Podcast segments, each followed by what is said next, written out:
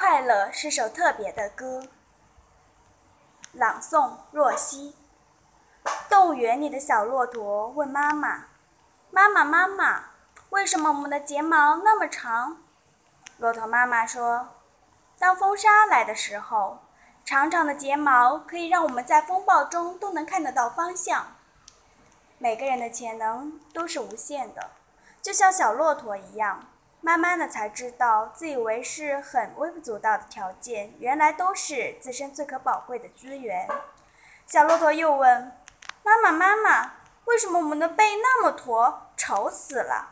骆驼妈妈说：“这个叫驼峰，可以帮我们存储大量的水和养分，让我们能在沙漠里耐受十几天的无水无食啊。”小骆驼又问。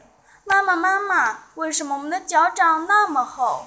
骆驼妈妈说：“那可以让我们重重的身子不至于陷在软软的沙子里，便于长途跋涉。”小骆驼高兴坏了，哇！原来我们的身体的各个部分这么有用哇！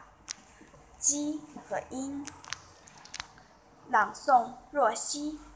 相传，原先鸡和鹰是一样的，都是跑着走的，不会飞。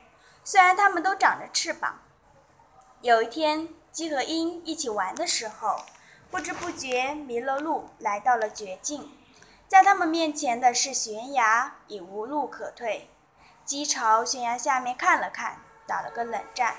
鹰也朝悬崖下看了看，对鸡说：“现在我们只有一条生路，就是跳下去。”很多时候，人的潜能会在面临危难时被激发出来。只有到这个时候，我们才发现，原来一些自己不知道的能力，其实这些能力一直都潜藏在你的身体里，只不过你没有发现罢了。鸡听了，对鹰说：“那不是让我们送死吗？”鹰回答说：“我们以前还没有用过翅膀，我们身上没有一样东西是多余的。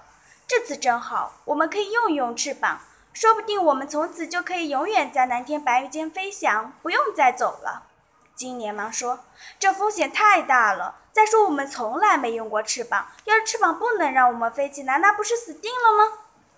鹰反驳道：“干任何事都少不了风险。为了生存，有时候我们必须赌一赌。”说着，鹰纵身跳下了悬崖，在那并且用力地颤动自己的翅膀。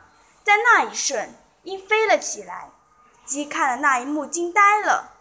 鸡也想飞起来，于是鸡也跳下了悬崖。鸡使劲颤了几下翅膀，觉得太累了，就放慢了速度。鸡感觉这样挺舒服的，自我陶醉的安全降到了悬崖底下。在那一刻，鸡看见了蓝天上的鹰。